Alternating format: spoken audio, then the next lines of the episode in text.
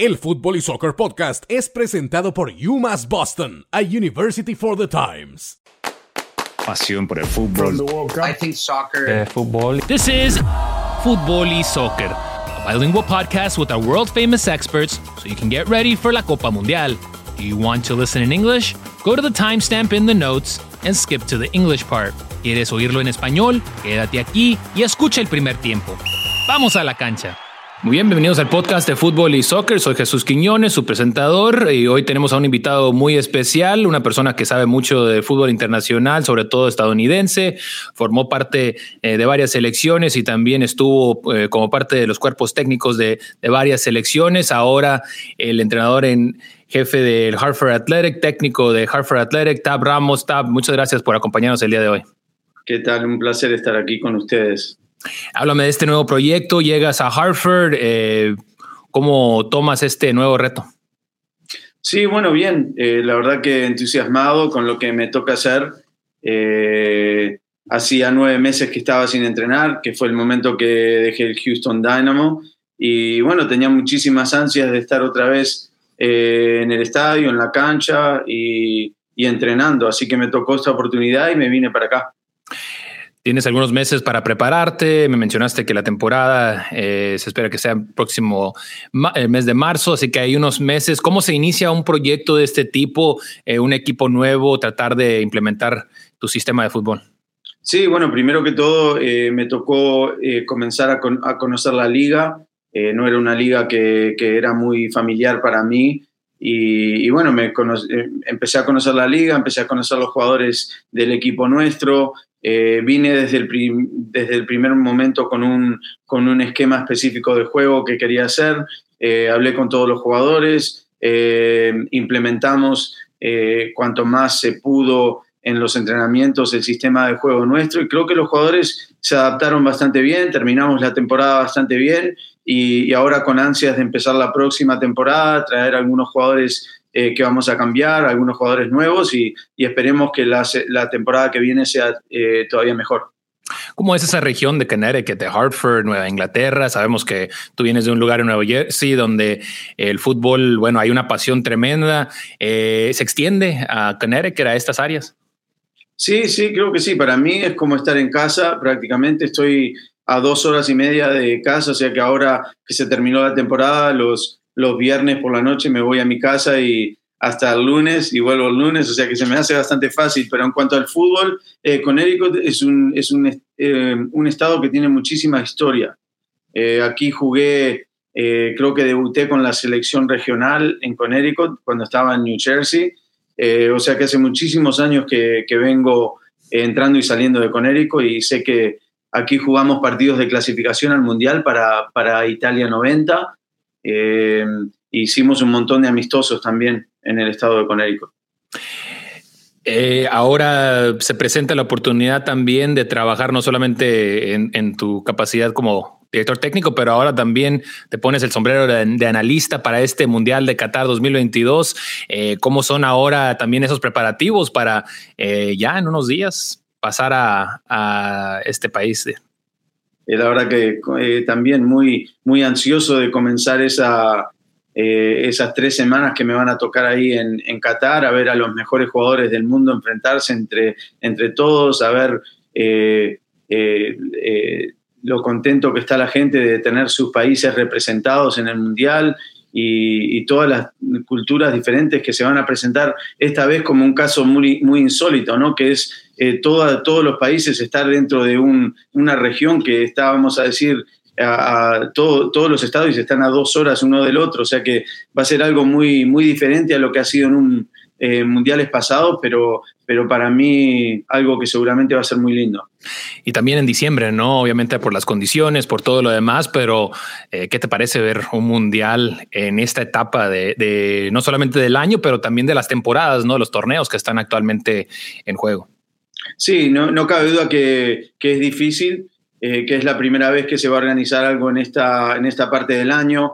Eh, ligas como la Premier League están en el medio de su temporada, la, la Liga de España, eh, bueno, prácticamente todas las ligas europeas están en el medio de su competición y, y, bueno, eso que hace que obviamente los mejores jugadores del mundo están jugando en Europa y, todos tienen que cortar la temporada entre medio. Vamos a esperar hasta último momento eh, a ver qué jugadores eh, van a venir lesionados, porque todos los días parece que tenemos noticias nuevas de algún jugador que se va, que se cae del mundial.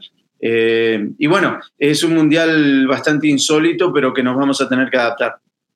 En, lo personal, para ti, em, ¿cuál será tu rol? ¿En qué te enfocarás? Eh, ¿Tienes más o menos una idea de, cómo va a ser la cobertura para ti?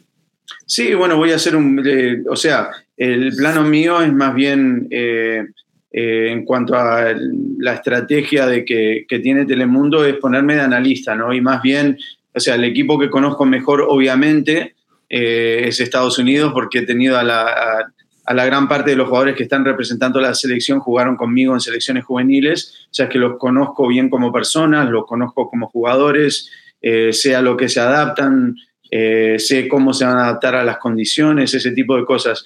Pero también tengo un montón de otros partidos, tengo Inglaterra, tengo a, tengo a Canadá, tengo a Bélgica, o sea, un montón de equipos que me tengo que preparar para, para poder comentar y la verdad, eh, muy contento de tener todo este estudio por delante. Entrar a la universidad es más que una carta de aceptación. Es una oportunidad para dejar tus huellas en el mundo. Para eso se construyó UMass Boston. En tiempos únicos para tiempos únicos. Defendiendo la igualdad de acceso a una buena educación. Porque eso es lo que hacen los faros de luz. Llevamos conocimiento y luz donde no hay. Para los tiempos, sin importar qué tiempo. UMass Boston. Para todos los tiempos. ¿Es tu segunda vez que vas al Mundial como analista, Tab? Sí, sí, me tocó ir a Rusia en el 2018. Disfruté bastante con el equipo de Telemundo y, de estar con jugadores como, Diego Forlán, ese tipo de jugadores que, ayudan a Telemundo. Y, bueno, uno de todo aprende, ¿no? Cuanto más viejo uno se pone, más sabe que puede aprender. Entonces, eh, para mí, eh, voy contento sabiendo de que, que vamos a tener en Telemundo un, un grupo espectacular de gente eh, con muchísima experiencia. Bueno, vamos a tomar ventaja de esa experiencia, Tab, y te vamos a platicar, te vamos a hablar de un tema que se me hace muy interesante. Hemos hablado con muchas personas involucradas con la Selección Nacional de Fútbol de Estados Unidos, eh, que hablan ¿no? de todo lo que eh, se ha hecho, el labor, el resultado, lo que estamos viendo dentro del terreno, dónde están en CONCACAF, un equipo que ahora eh, cuenta con elementos que están en Europa, un equipo muy respetable, sobre todo en esta región. Eh, pero no todo el tiempo fue así, ¿no? Tú fuiste parte de algunos equipos, vamos a decir, cuando se estaba formando esa esencia del fútbol aquí en Estados Unidos, o por lo menos a nivel selección. ¿Cómo fue eso para ti? ¿Cómo fueron esos tiempos donde quizás Estados Unidos no era eh, lo que es hoy. Sí, bueno, tiempos totalmente diferentes. Cuando empezamos y nos clasificamos al primer mundial en el 90, bueno, no el primer mundial, ¿no? Pero hacía, hacía 40 años que Estados Unidos no se clasificaba un mundial y tuvimos la suerte, porque es la realidad, tuvimos la suerte de clasificar al mundial eh, del 90 eh, y en realidad mm, representamos al país de Estados Unidos prácticamente como turistas en un mundial porque no teníamos experiencia, porque no éramos en realidad jugadores profesionales. Eh, bueno, porque se dio así, ¿no? Pero creo que siempre nos enfocamos en la parte positiva de eso, que fue que un equipo que no tenía prácticamente jugadores profesionales, que no tenía experiencia, igual se pudo clasificar un mundial y representar un país. Y eso creo que fue algo histórico y algo que para mí no me voy a olvidar jamás. Ya para después el Mundial del 94 teníamos jugadores jugando en Europa, fue otra cosa. Para el 98 teníamos un gran equipo, a pesar de que fracasamos, el equipo era bueno, pero el Mundial del 90 para mí siempre queda en el recuerdo por eso, ¿no? Porque éramos un montón de jugadores amateur que prácticamente metimos un, metimos un país en un Mundial. Sí, el 94 ya de ahí nace, ¿no? La MLS, muchos proyectos de fútbol. Eh, pensar que en el 2026 va a regresar otra vez a Gillette Stadium, a Nueva York, el fútbol, eh, ver otra vez estas sedes, obviamente México y Canadá eh, como parte también de las sedes, pero eh, pensar, ¿no? La diferencia de un 94 a un 2026, lo que ha crecido el deporte, me imagino que para ti, como fuiste parte de, de ese crecimiento, me imagino que tiene que ser algo especial. Sí, bueno, muy, muy especial porque cuando, cuando se nos presentó el 94 y éramos locales en Estados Unidos, veníamos también con muchos jugadores, como decía, que, que venían jugando en Europa, que creo que teníamos la obligación de hacer, de demostrar de que Estados Unidos ahora jugaba el fútbol, de que en los años anteriores a ese mundial ya le habíamos ganado a Inglaterra, le habíamos ganado a Irlanda, le habíamos ganado a Portugal, habíamos tenido resultados importantes a nivel mundial que, que empezaron a despertar un poquito el resto del mundo en cuanto a lo que era Estados Unidos y, y su fútbol. Y en el mundial, bueno, tuvimos la, oportunidad de eliminar a Colombia, de pasar a segunda fase, eh, fue un mundial importante para darles empuje al fútbol en este país, que uno hubiera a lo mejor soñado que, eh, que hubiera empezado el fútbol a arrancar de la manera que ha arrancado, pero nunca uno hubiera podido esperar que el fútbol hoy en día estuviera en este país donde está ¿no? y que haya crecido tanto. Eh, ¿Cuáles son algunos de los nombres ahora pensando en el 2022, eh, donde ya el, crecimiento se nota dentro de la cancha? ¿Cuáles son algunos de los jugadores? Obviamente se suena a un Christian Pulisic, eh, pero para ti, en lo que tú has visto, ¿cuáles son esos jugadores que tú ves ahora en la selección y dices, wow, representando a Estados Unidos, esa es una ventaja total? Sí, para mí hay jugadores, hay un jugador clave que la gente no comenta mucho, que es Gerard Robinson, que es el lateral izquierdo de Estados Unidos, que para mí fue clave en lo que fue la clasificación al Mundial y sin él, para mí, el equipo no clasifica. Eh, muy poquita gente habla de él, pero es un jugador que en CONCACAF, por su capacidad física, no lo pudieron parar por banda izquierda, ningún equipo de CONCACAF prácticamente, y por ahí vinieron un montón de jugadas que dieron a Estados Unidos victorias o que dieron algún gol importante en algún momento que cambió el rumbo de la selección. Eh, también, obviamente, jugadores en el centro del campo como Yunus Musa, eh, como Weston McKinney, como Tyler Adams, que son jugadores, los tres que tienen capacidad física impresionante, eh, que todos juegan en equipos importantes, que creo que le van a dar ese empuje a la selección. Y bueno, y adelante, como, como tú comentabas, obviamente Christian Pulisic, Giovanni Reina, Brandon Aronson, son jugadores que pueden, que pueden cambiar el rumbo de cualquier de cualquier partido. Entonces, Estados Unidos creo que está en posición de, de poder dar sorpresa en este Mundial. Eh, quizás no pase porque el Mundial es muy difícil, pero sí tiene la capacidad para poder dar sorpresas importantes. Soy el ex delantero colombiano Juan Pablo Ángel. ¿Te preguntas a quién apoyar en la Copa Mundial de la FIFA? Te presento un podcast, mi mundialista favorito, donde conocerás a las estrellas de fútbol y las causas benéficas que apoyan. Este mediocampista ecuatoriano tuvo que elegir entre dedicarse al fútbol o a una educación formal. Era lo necesario para, para vivir. Para escuchar estas historias inspiradoras sobre tus estrellas de fútbol predilectas, busca mi mundialista favorito en cualquier aplicación de podcast. Una de esas elecciones que casi son un eh, hecho, vamos a decir, casi garantizado el pase de los grandes del mundo. ¿Quién te gusta o quién ves como uno de los favoritos eh, Sí, en este momento, viendo cómo, cómo van los países al Mundial, ¿no? es, es muy difícil eh, apostar contra Brasil, por ejemplo, o apostar contra, a lo mejor hasta contra Portugal, porque creo que Portugal tiene una grandísima selección, eh, tienen algunas lesiones en este momento y eso hay que esperar hasta último momento, pero eh, Portugal tiene un montón de jugadores importantísimos jugando en clubes los cuales están eh, eh, tienen partidos importantes todas las semanas, partidos que tienen que ganar y creo que Portugal va a ir bien preparado a este mundial. Eh, por el otro lado está Argentina, está Francia, está Holanda, que son selecciones que vienen bien. Francia, uno nunca sabe con Francia, ¿no? Porque siempre tiene el talento para poder ganar y a veces, a veces lo puede hacer y a veces se queda por el camino, pero Francia tiene equipo para poder ganar. O sea que, que ambos lados del bombo eh, Brasil por un lado, con Portugal, con Bélgica, con España, por el otro lado, como te decía, con Argentina, Francia, Holanda, Inglaterra mismo, son selecciones que, que todas pueden salir de cada lado para, para, llegar a una final grandísima. Por último, eh, ¿Qué te esperas eh, ver? ¿Qué esperas ver en este Mundial de Qatar eh, en cuanto a la afición, en cuanto al ambiente? Tú has estado mundiales. Eh, ¿Esperas que Qatar sea también algo así, algo magno como lo esperamos?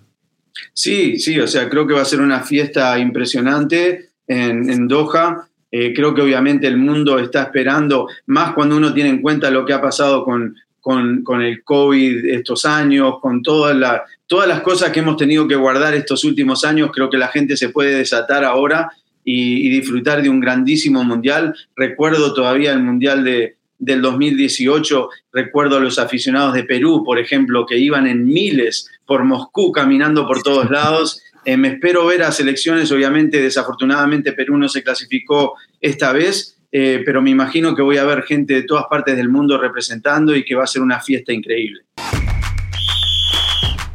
All right, welcome to the Football Soccer Podcast. I'm Jesus Quinones, your host, and with us today is a legend of U.S. soccer and the current manager of Hartford Athletic, Tab Ramos. Tab, thank you so much for taking some time to be with us. Thank you so much for having me on. The World Cup just a couple days away. We're very close. How does it feel to think that in a couple, in just a short time, you'll be seeing some of the best football players uh, take the field in Qatar? That's very exciting for me to you know, although I've played in in in quite a few World Cups and I've coached in quite a few World Cups, there's nothing like the World Cup. I can't wait every time it comes around, and I and I can't wait to to be in the middle uh, of where all those great players are going to be. You're going to be there as an analyst. You're thinking already ahead, competition. You're obviously keeping track of some of the players that have uh, to miss this World Cup because of injury, different situations, teams that maybe don't look like they're in their best uh, moment, Mexico having their problems. Uh, how do you keep up with everything? What how do you uh, what do you do to kind of make sure you're on top of everything before before the competition starts? It's difficult to stay on top of everything. That's for sure, uh, because there's always more that you than that you can learn. In particular, because you have teams uh, that we don't know a whole lot about, and and those you have to study. But um, look, I mean, at the end of the day, the injuries are part of part of the game, and there are going to be big players that will certainly miss the World Cup. Uh, but I think the important part is to know that um, that the football that's being played today is is amazing. There's there's a lot of good players out there. Uh, there's great national teams representing. Uh, uh, great nations represented in this World Cup, and and I think the competition is going to be fierce. It's really going to be fierce. It's going to be exciting, and and I can't wait for it to get started. Uh, what do you expect from the style of play, this soccer, the version of soccer that we might see in Qatar? I've heard previously from other guests that we've had on, expect a lot of scoring. Is that fair? Is that kind of the style that we've been seeing or, or that we're expecting to see? Yeah, I think it's fair. I think VAR has changed our game. There's no question. Obviously, now we've adapted to it. We know that the game is cleaner than it's ever been before. Um, that that already promotes more scoring because it allows the mobility of attacking players in the box with fairness, and uh, and that that's already better for the game. Um, so yeah, I expect also the quality of the players to be better than it's ever been before, uh, and that also contributes to that. So I think it should be a great World Cup. Also, uh, the fact that it's maybe in the middle of the season, right? In, in Europe, in these tournaments, in English Premier League, uh, maybe instead of the season ending and players going then onto their uh, respective international team. They're going to be in the middle of their season. They're going to have a short amount of time to kind of incorporate into their team and, and get ready. All of that, I'm assuming, will also uh, benefit the quality of soccer that we're to expect. No question, no question. Because although uh, we're a little bit scared with this World Cup being in the middle of seasons, like uh, most of the European leagues, for example. Um, I think the positive side is the fact that the players are basically playing these games in season form. You know, in the past, we had them at the end of the year. We had some players talking about how tired they were. Um, some big countries take uh, Germany or Brazil would take two or three weeks off after the season and then have almost like a little preseason leading into the World Cup. Uh, there's no time for any of that now. The players are coming from playing their games. They'll have a week off, and the following week, the the World Cup starts. So I, I'm I'm excited about that. I'm excited to see the players in their best form at this World Cup if you were uh, coaching a team right now, if you were in this position, how would you imagine you would be able to maybe get some of that work done? Obviously, remotely, maybe technology would help. Uh, being able to maybe get together virtually or something to that effect. But but how would you? Would it be a lot of phone calls to these players? Would it be regular meetings? How would you imagine that you would tackle something like that? A challenge of not being able to have the players with you. I, I, think it depends on the coach, but if if I had to, you know, obviously for me, it would be I would have I would have been already in contact with all the players through Zoom to discuss specific roles and specific positions for those players. Hey, you know, you, I'm thinking of you. You're going to play on this side of the field, but potentially, depending on what happens with our opponent, you may be playing here, or you you may change that, or we we may need this from you. So a lot of those messages it helps if they're already clear before the players come in because there's really not as much time to meet with everybody while you're there. Tab, you mentioned in the beginning of the show that the World Cup is such a special thing for you personally. Thinking of the World Cup, does that bring back memories of '90 and having that U.S. shirt on? Uh, no question. I mean, you know, it's you know, there's nothing like representing your country in a World Cup. You know, I was always proud to be able to represent the U.S. Uh, in the World Cup, and and I know I know the feeling that people get from their country being in the World Cup. So there's there's really nothing like it. You know, you can we can talk about the Champions League potentially being the best football. Well, you know, you can talk about um, other competitions, league competitions that potentially have more history. Um, but there's really nothing that carries the culture and and the passion that people have for 11 guys representing their country against another country. So I, I don't think the World Cup has a rival. Getting into college is about more than an acceptance letter. It's a chance to make your mark on the world. That's what UMass Boston was built for. In unique times, for unique times. Championing equal access to great education, because that's what beacons do. We bring knowledge and light to where there is not. For the times, no matter the times. UMass Boston. For the times. And specifically speaking of the United States and seeing all the progress that it's made, seeing this team that is looking to get out of this group. It's a tough group, we know it, but they have the possibility, they have the talent, they're a young team. What do you think of this uh, world, uh, this U.S. Uh, men's national team? Yeah, this this U.S. team is a little bit younger. Uh, it's a team that's that doesn't have a whole lot of international experience, but I, I, don't think that matters a whole lot because they're all players who are playing on big teams who play under pressure every week and who have to win games every week. And so I think that will translate into this World Cup, in particular this American team. I think it's pretty tight. The players are tight with each other. And you know, when you build a good group of people, you have a chance to do great things. And I think that although the World Cup is difficult, and of course you can go and lose all three games because that can happen, uh, I think this team has a has a real good opportunity to do something special. Is there a challenge that maybe uh, you can see presenting itself to to this United States team? Is there somewhere where uh, maybe you're not so sure, or any questions that you have of it? Yeah, I mean, questions. There's a lot of questions. I mean, I think this team still hasn't developed a way of playing. You know, this team has had uh, for one thing, it's had a lot of different injuries. We're always we're always pretending to know what what the starting eleven is going to be, but we just never get there. Uh, there's not a particular way that I've seen over the last couple of years this team play, um, and so those are those are a lot. Of, there's a lot of things that have to be answered in this World Cup for for this U.S. team. You know some of these players. You've been with them at the youth level. Uh, what has been the biggest advantage maybe in those levels to get to this team to that point? When we're talking about the positive what this team is able to do in CONCACAF and in these competitions where you know you can beat Mexico you can go toe to toe with Canada. There are these big teams. What have, what has been the biggest uh, factor in the progress that's been seen in, in in the growth of this of the US soccer team? I think consistency.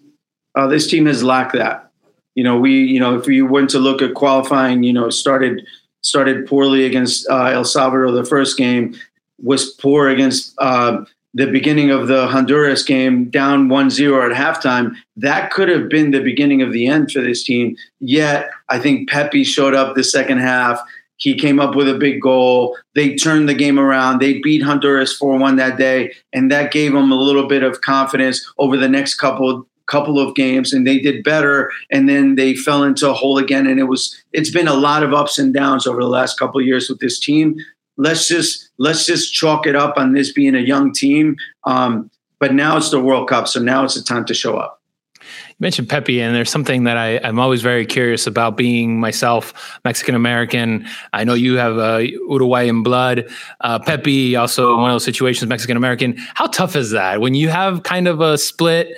Uh, you have love for your country, you represent the United States. Is, was that ever weird for you? I mean, I know that sometimes it's it's it's a difficult. I mean, it's not a it's not always a situation you have a lot of control over, but is that just something that you ever thought of? Just the the the difference or where you would go with it? Yeah, I mean it's difficult. It's difficult because without question for Ricardo and for like every every immigrant kid in this country and every uh, player that comes from an immigrant family, even if born in the U.S., as you know, you have a divided family at some point. You know, and and of course, you know, like I remember when I played for the U.S. for the first time, my grandmother telling me, "Hey, I want you to be the best player on the field." But I want Uruguay to win the game.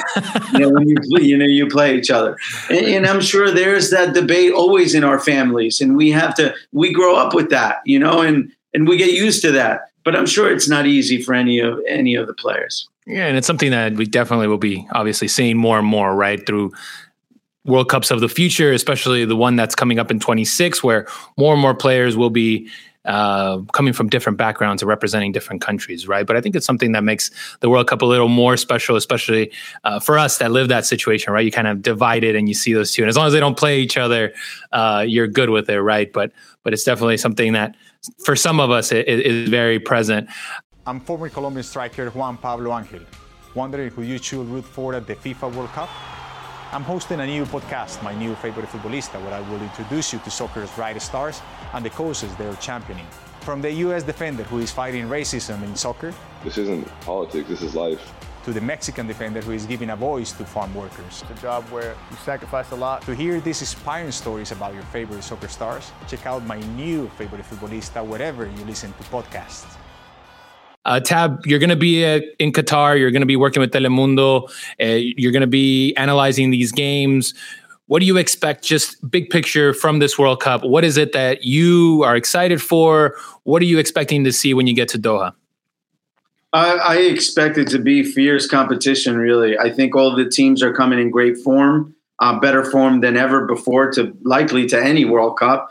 Um, I think the stadiums will be beautiful and perfect to play.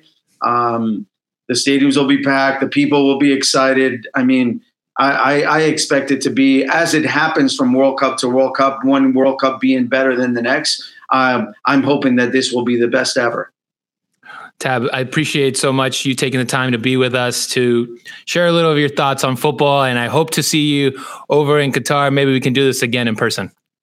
Thank you. Very excited to be on Telemundo's team for this World Cup and looking forward to working with with our team to uh, uh, to send all of this great uh, information in this World Cup to uh, to the U.S. Looking forward to it, Tap. Thank you so much. El Fútbol y Soccer Podcast es presentado por UMass Boston, a University for the Times.